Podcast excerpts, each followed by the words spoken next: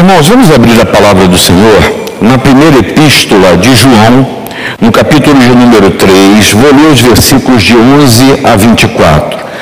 E primeira epístola de João, capítulo 3, 24. Esse texto você encontra a página 257 do Novo Testamento, na versão revista e atualizada. Diz a palavra de Deus, primeira epístola de João versículo 11. Porque a mensagem que ouviste desde o princípio é esta, que nos amemos uns aos outros. Não segundo Caim, que era do maligno e assassinou a seu irmão. E por que o assassinou? Porque as suas obras eram mais e as de seu irmão justas. Irmãos, não vos maravilheis se o mundo vos odeia. Nós sabemos que já passamos da morte para a vida, porque amamos os irmãos. Aquele que não ama permanece na morte. Tudo aquele, todo aquele que odeia seu irmão é assassino. Ora, vós sabeis que todo assassino não tem a vida eterna permanente em si. Nisto conhecemos o amor, que Cristo deu a sua vida por nós e devemos dar a nossa vida pelos irmãos. Ora, aquele que possuir recursos desse mundo e vir a seu irmão padecer necessidade e fechar-lhe o seu coração, como pode permanecer nele o amor de Deus? Filhinhos, não amemos de palavra nem de língua, mas de fato e de verdade. E nisso conheceremos que somos da verdade, bem como perante Ele tranquilizaremos o nosso coração. Pois se o nosso coração nos acusar, certamente Deus é maior do que o nosso coração e conhece todas as coisas. Amados, se o coração não nos acusar, temos confiança diante de Deus. E aquilo que pedimos de dele recebemos, porque aguardamos os seus mandamentos e fazemos diante dele o que lhe é agradável. Ora, o seu mandamento é este: que creiamos em o nome de seu Filho Jesus Cristo e nos amemos uns aos outros segundo o mandamento que nos ordenou. E aquele que guarda os seus mandamentos permanece em Deus e Deus nele. E nisso conhecemos que Ele permanece em nós pelo Espírito que nos deu. Meus irmãos e minhas irmãs, eu confesso para vocês que eu estou completamente tomado por um sentimento que não é dos melhores. Por ver o nível de violência que graça, não só na cidade, no nosso país e no mundo.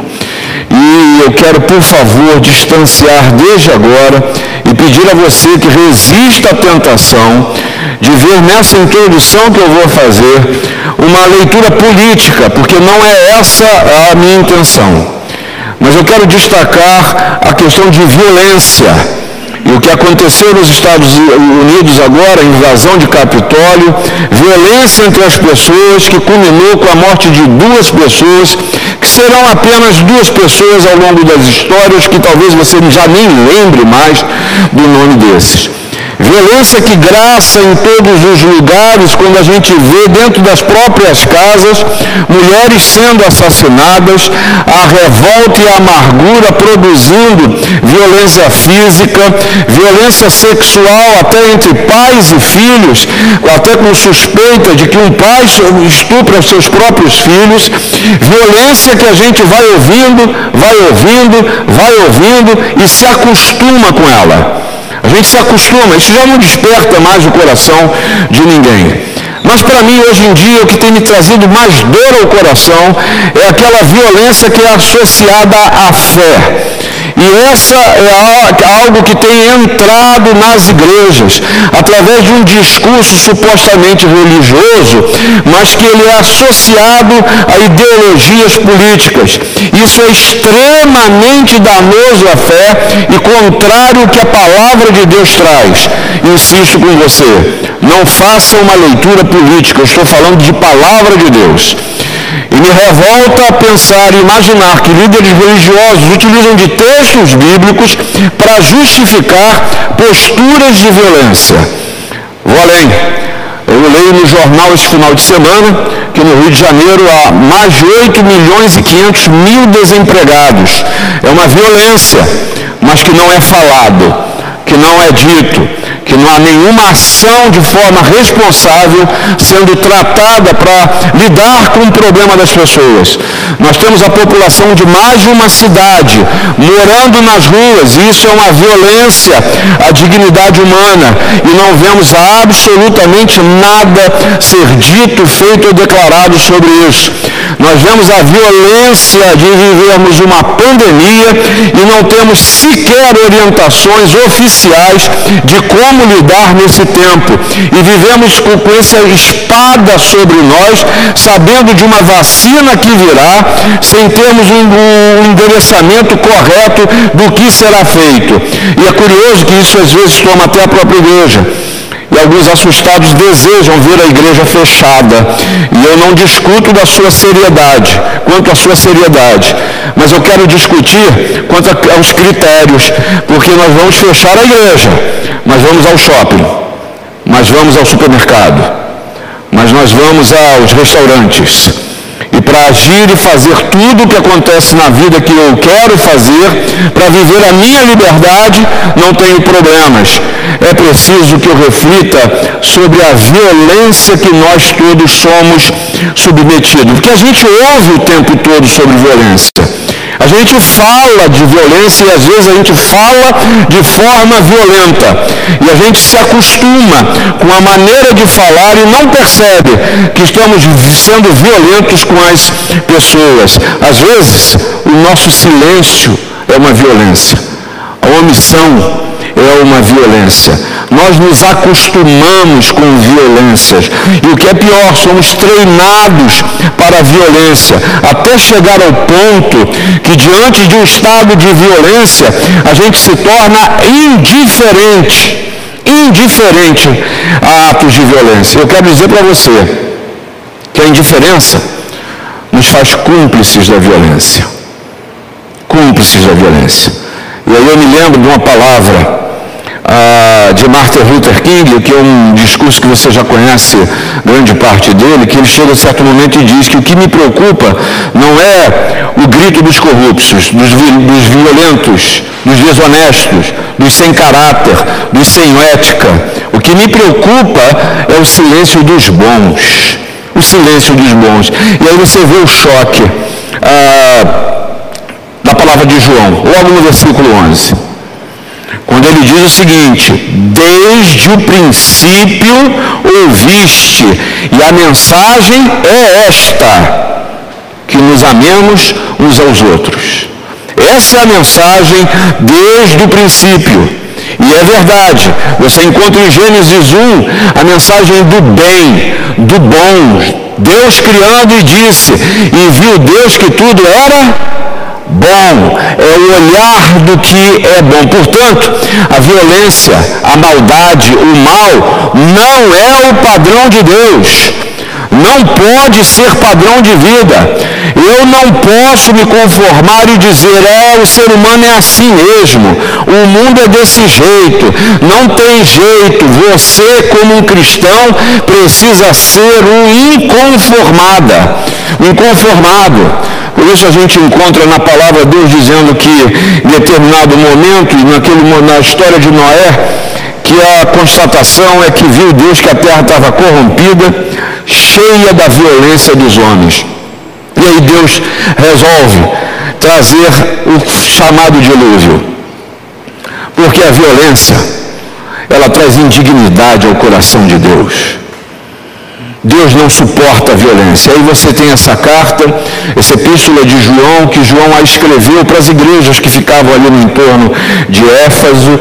Ele tinha como objetivo fazer lembrar, trazer a realidade do que é essencial no Evangelho. E aí, nesse sentido, ele faz questão, essa é uma carta pequena, você podia muito bem ler ou ainda no dia de hoje essa carta como um todo, para que você tenha o um sentido todo do que João quer falar. Mas não lê agora, né? Que João quer advertir quanto aos verdadeiros ensinos de Jesus em confronto com heresias, com ensinos que são heréticos. E um dos ensinos heréticos desse nosso tempo é que Deus usa da violência para cumprir o seu propósito. E aí, esse foi um erro ao longo da história da igreja que gerou inquisição. Esse foi um erro é, ao longo da história da igreja que produziu as famosas cruzadas, que em nome da fé vamos libertar Jerusalém. E muita morte gerou. Esse é o perigo de quando a igreja se associa à política para cumprir os seus propósitos, seja em que fase da história se esteja vivendo. E, lamentavelmente, na história do nosso país, nós vivemos no passado e corremos o risco de estar vivendo tempos assim. É disso que João está falando, cuidado. Porque a pior coisa que tem para o Evangelho, para a, sua, para a saudável vida cristã, não é aquilo que é, se antagoniza ao Evangelho, porque você o distingue com muita clareza. É aquilo que parece.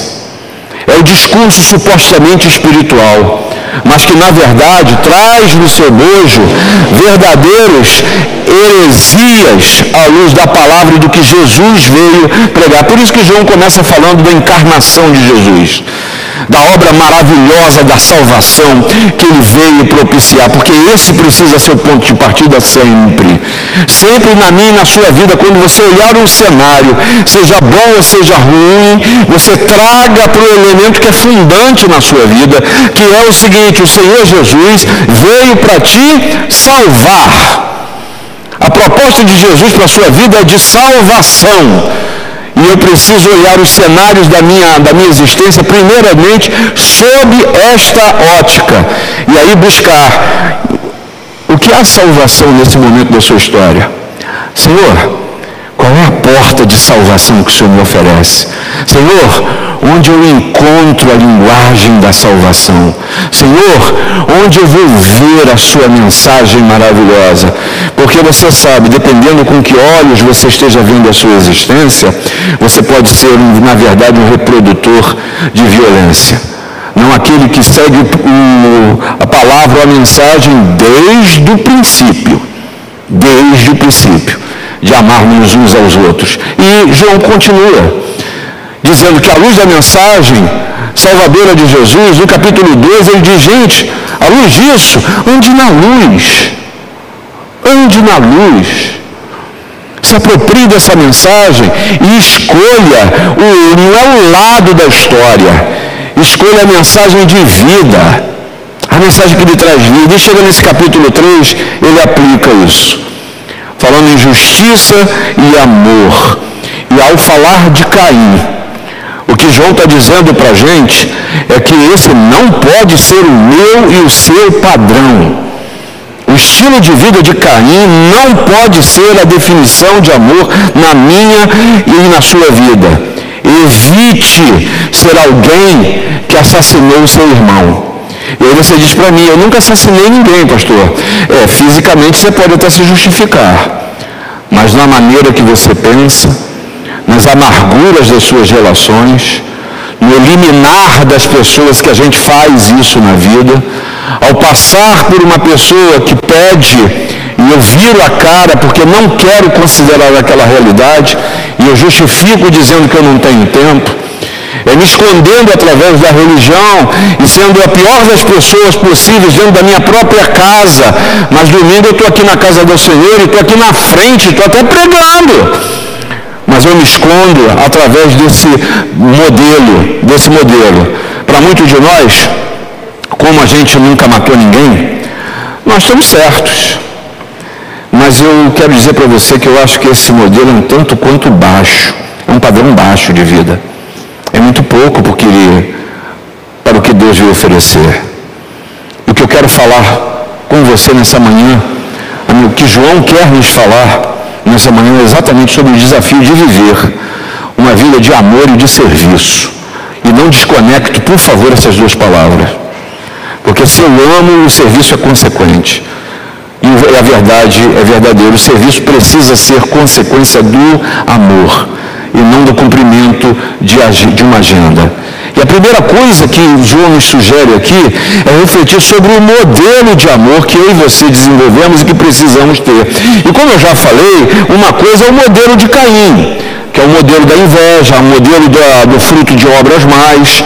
Ah, e nesse sentido, ao falar disso no versículo 12, João nos mostra que há uma percepção psicológica onde a gente vê que o, motivo de Caim assinar, assassinar Abel foi o contraste entre a sua própria vida má e a vida do seu irmão que João está dizendo aqui, sabe qual foi o problema de Abel? Eu quero um homem justo.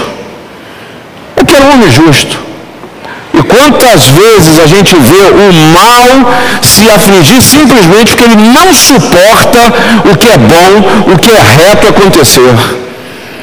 Você já deve ter sido fruto disso, de inveja. De gente, no melhor do momento da vida que você está vivendo, tem gente que vem para roubar a tua alegria, para roubar a tua satisfação. É, Letícia, é Pedro, vocês vão fazer prova domingo que vem, né? E, epa, tem muita gente reprovada. Qual carreira que vocês escolheram? Ih, isso aí é difícil. Você conhece gente assim, que não vem para trazer né, meus filhos, vão lá e arrebenta nessa prova, que domingo que vem eu quero é celebrar. É gente que só vê o mal, esse foi o olhar de Caim.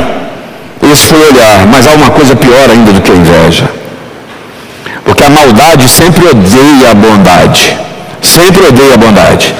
E uma das características do mundo é exatamente odiar. E uma das piores coisas é a cobiça é a cobiça. E é, é a origem de desobediência, de até de inveja, de ódio, de homicídio, dos males, está na cobiça. E a cobiça é uma coisa curiosa, né? Ela não é palpável, ela não é vista, não dá para medir. Às vezes a gente até sente, né? Às vezes a assim, eu nunca vi também ninguém chegar e dizer, que estava até brincando com o Maurício. Maurício, hoje de manhã eu estou sentindo uma cobiça. Nunca vi ninguém chegar e dizer, oh, meus irmãos, motivos de oração. Aí o sujeito levantar e dizer, eu queria orar porque eu estou com muita cobiça. Nunca vi, nunca vi. Isso é um daqueles pecados que as pessoas chamam de inconfessáveis. Inconfessáveis. É um sentimento inconfessável. E talvez esse seja até um instinto que leva um homem a ter uma vida que ela é maldosa. Porque quem cobiça é a carne, é o coração, são os olhos, é a alma, é o homem como um todo. E a cobiça ela é pecado. Não adianta você chegar e querer ser, é, mas eu sou tão humano, isso é coisa do ser humano. Você já ouviu gente falar isso? Ah, não inveja, muito bacana, se esconda atrás dos seus pressupostos da maldade, do exemplo de Caim. Se esconda.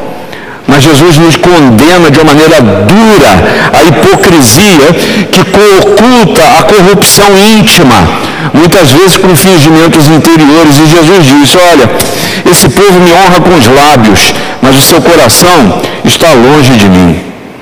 O Senhor falando a escribas e fariseus diz, vem cá, vocês limpam o exterior do corpo, do prato, mas na parte de dentro está cheio de rapina e de intemperança. É o Jesus que está chamando e fala também através de Paulo, é, cita todos os mandamentos e diz que os mandamentos, o resumo dos mandamentos é amarás o teu próximo como a ti mesmo. Você pode até me dizer que a história do, do, do mundo é a história do ódio, que começa nesse conflito arquétipo de Caim e de Abel. E um conflito que é verdade, sempre vai existir. Isso João está tá atestando aí no versículo de número 13, que sempre vai existir. Mas se a característica do mundo é odiar, a característica do cristão é amar. É amar.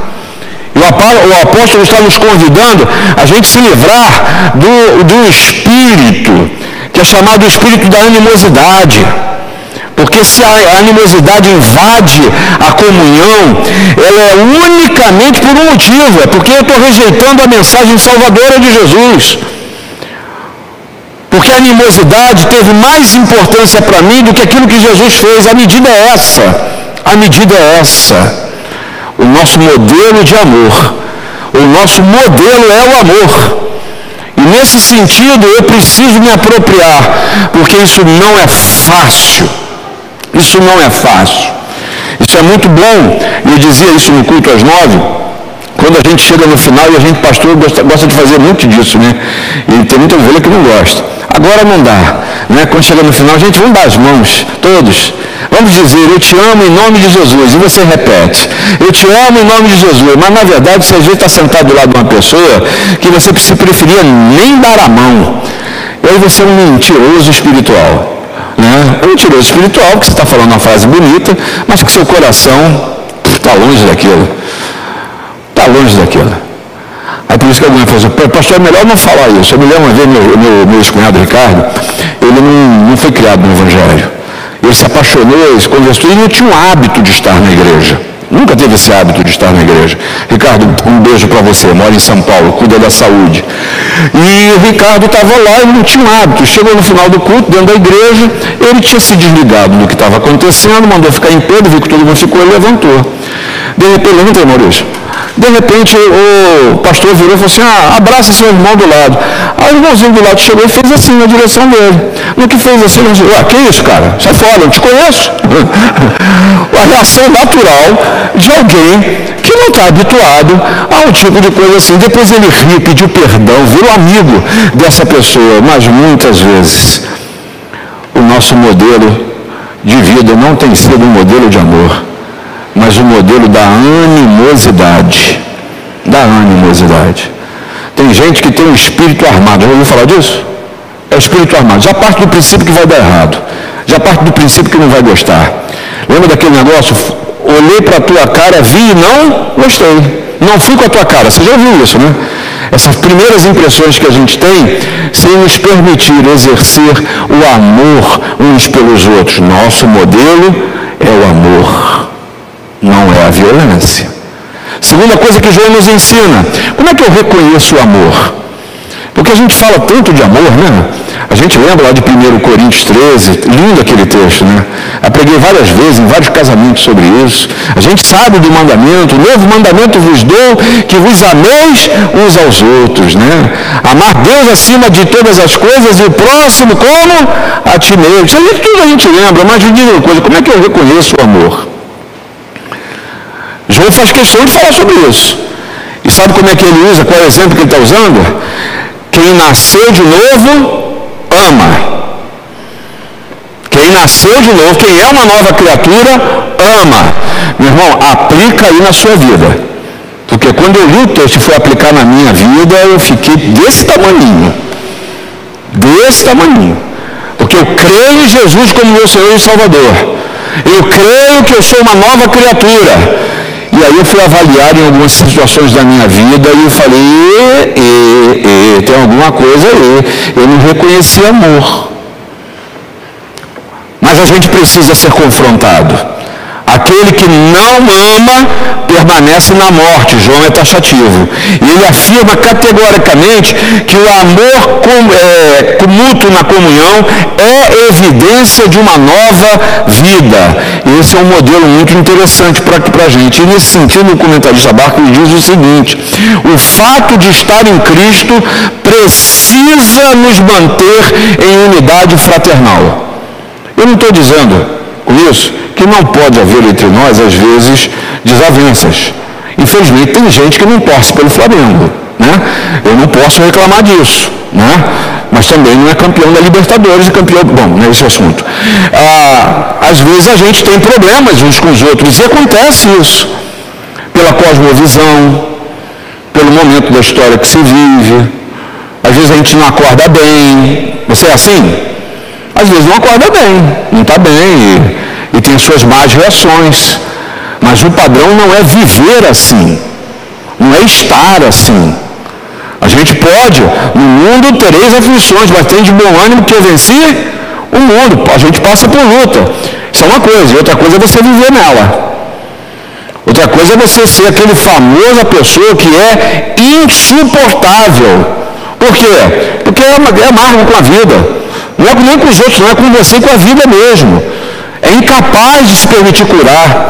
Tem gente que não deixa o passado passar. Passou por luta no passado. Enfrenta a luta dentro de casa. A realidade não foi aquela que sonhou, mas gente, deixa o passado passar. Vive daqui para frente. Eis que faço novas todas as coisas. Agora, a vida é um seguir em frente. O único, o único ser que não se move é aquele que está morto. Morto. Olhe com os olhos da esperança de alguém que precisa reconhecer que nasceu de novo, que é uma nova criatura, que Deus faz as coisas novas. Segunda coisa que Barclay fala, o poder do amor cristão nos conserva em unidade uns com os outros. O amor tem poder. Ele tem poder. Às vezes a gente pode até ter as nossas diferenças, mas o amor, realmente vivendo na intensidade de um coração, de um novo coração, ele não abre mão. Ele não abre mão. Mas Barclay diz também que o fato de termos o Espírito Santo, aqueles que são nascidos de novo, é preciso refletir, porque o Espírito Santo ele é não só o consolador, mas é aquele que traz fruto. Você lembra do chamado fruto do Espírito? Um deles é exatamente a paz. A paz. E essa paz não é só um sentimento anterior, porque a paz de Cristo é árbitro do coração. Mas é no que depender de vós, tem de paz com todos. E aí João afirma em toda a sua epístola. E aqui eu até separei versículos, é mais de uma dezena. Se você for ler a primeira, a segunda, a terceira epístola de João, ele está falando o tempo inteiro em amar uns aos outros. Ele repete isso de uma forma até excessiva, eu, eu uso dizer, e a gente não gosta muito, porque isso é algo que é óbvio, embora eu não consiga viver isso. Mas o que é amor? É só um sentimento de, de apreciação? ele precisa vir acompanhado pelo desejo de fazer o bem. Crisóstomo, deu, falando sobre o tema, ele diz o seguinte: se o olho vê uma serpente, ele engana o pé. Se a língua sente o gosto daquilo que é amargo, ela engana o estômago. Na verdade, ele está dizendo para a gente: cuidado com o outro. Cuidado não só com a sua língua, cuidado com o seu olho, Cuidado com a leitura que você faz da vida e a sua missão em trazer a palavra que abençoa, em trazer a palavra de prudência, em trazer a palavra que vai trazer o ânimo, em trazer a palavra de salvação para aqueles que estão seguindo caminhos e são caminhos de morte. E aí é curioso que João falando aqui, ele fala de um amor que ele tem consequências. Um amor que traz experiência, porque amor precisa trazer consequência. Precisa trazer consequência. Se eu parar aqui a gente ficar só nessa coisa do sentimentozinho bom, isso termina daqui a meia hora, da primeira diferença que a gente ter, tiver.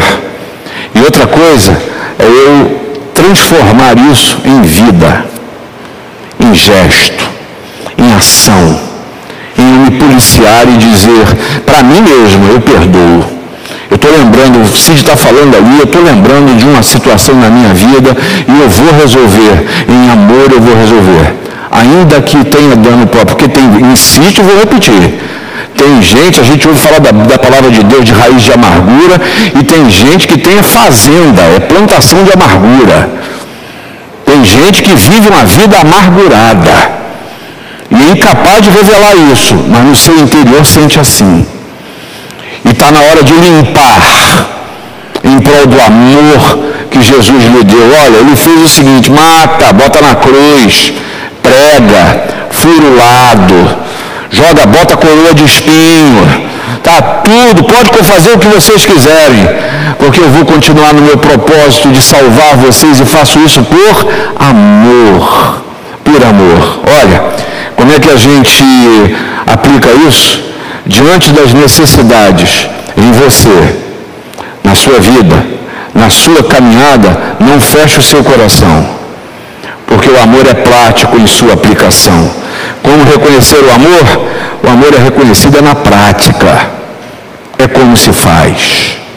Você pode fazer teses, mas no exercício do viver, que isso se traduz, porque o nosso modelo não pode ser a violência. Terceira coisa que ainda que João nos ensina. Como é que você tem a certeza de que seu amor está conforme a palavra de Deus? Como você tem essa certeza? João está te dando aqui uma proposta de vida. Uma proposta. E a proposta dele é que você guarde os mandamentos do Senhor. Essa é a proposta que ele, que ele traz. Porque a, a, palavra de Deus ela tem uma abundância muito grande de declarações acerca do amor que o homem tem por seu próximo. E esse fato, ele precisa ser visto, eu quero dar isso apenas como um exercício para você, de quatro maneiras. A primeira maneira que a palavra de Deus cita é o amor ao próximo. A gente precisa se interessar pelo bem dos homens, assim como Deus o faz. Essa é uma, uma matéria de nosso interesse. Precisa ser uma matéria de nosso interesse. O bem do próximo. E eu preciso olhar por onde eu passo e em vez de reclamar tudo aquilo que eu vejo de mal,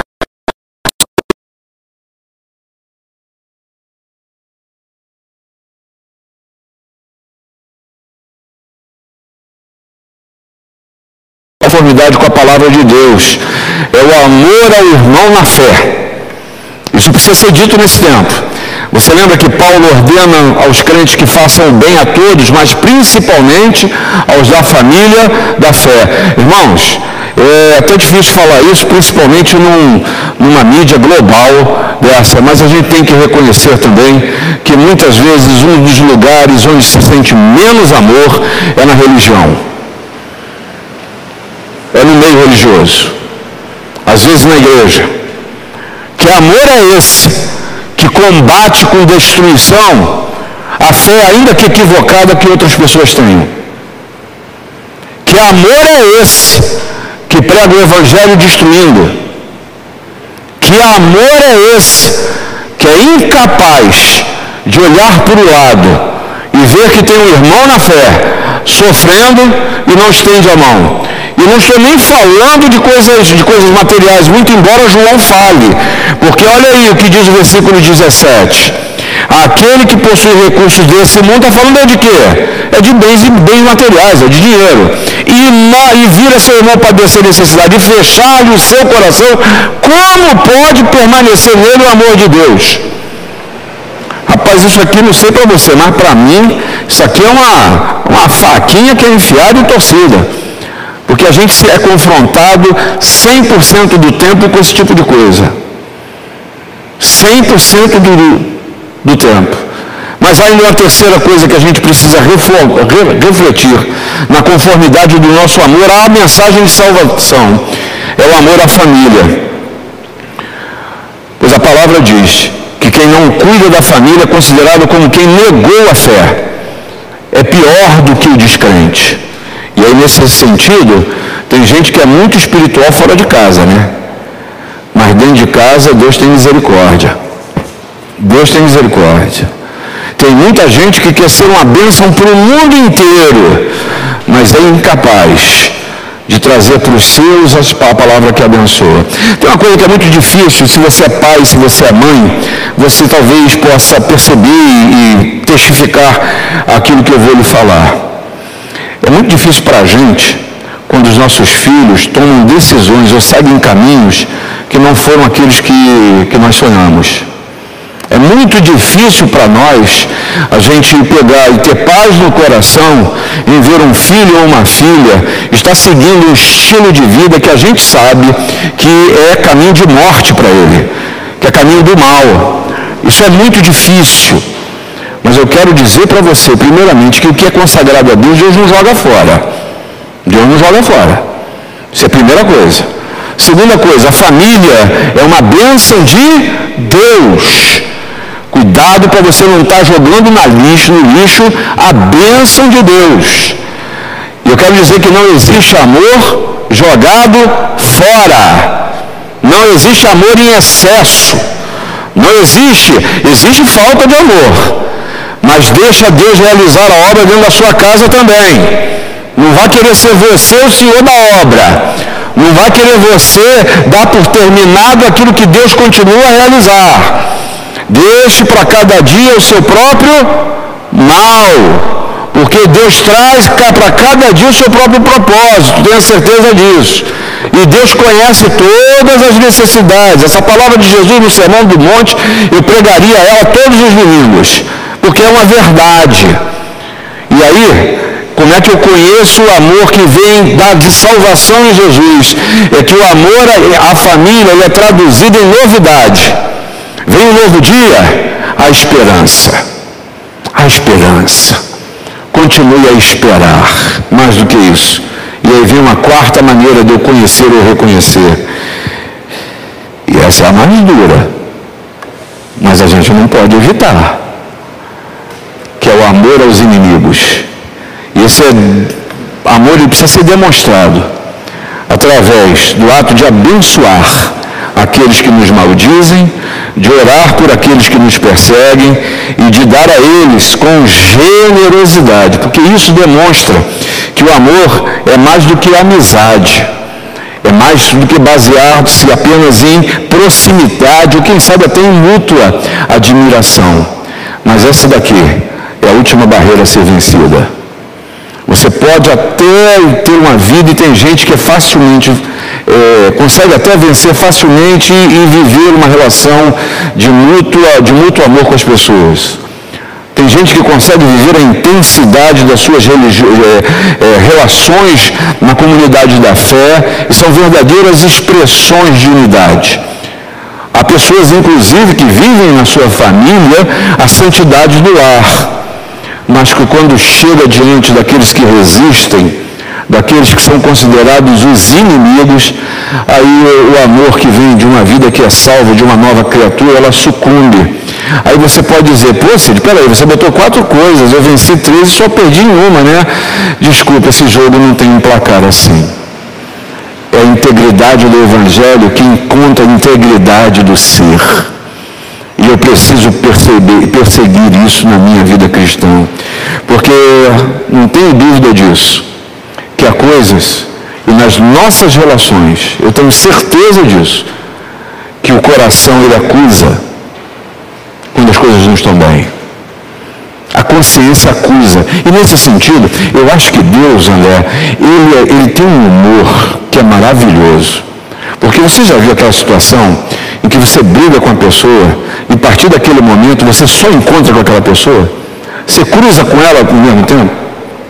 Você fica dentro do elevador e o elevador quebra com aquela pessoa. Aí eu acho que isso é o bom humor de Deus, que Deus diz, eu vou quebrar esse elevador, vou deixar esses dois aí parados dentro do, do elevador para ver se eles acertam a conta. E aí, muitas vezes, em vez de acertar, aí mesmo é que eu recrudesço a minha raiva, né? Tá vendo? Esse elevador é, quebrou, que esse sujeito aí, tá vendo? É tão azarado que traz azar para mim. E aí começa a, a maldade gerar maldade. E eu passo a enxergar maldade em tudo, maldade, só tudo que o outro faz é mal. E aí isso pega, e aí eu quero dizer que essa linguagem é a linguagem da violência. Essa linguagem da violência que continua a abraçar. E ó, ele é um vírus que é pior do que coronavírus, seja ele novo ou velho. A violência, se você der vazão, ela ocupa mais do que o espaço que você reservou para ela. Sabe que a gente é tranquilidade a gente é tranquilizado com a reflexão sobre o nosso próprio coração. E o Espírito Santo te ajuda e me ajuda nisso. Há uma reflexão quanto ao nosso coração. E aquilo que precisa ser tratado, ele, ele faz incomodar para que eu e você tratemos. E não acha que isso é o mal de Deus, não. Isso é um Deus que te chama a utilizar como padrão de vida o amor, porque Ele é Amor. Ele é amor.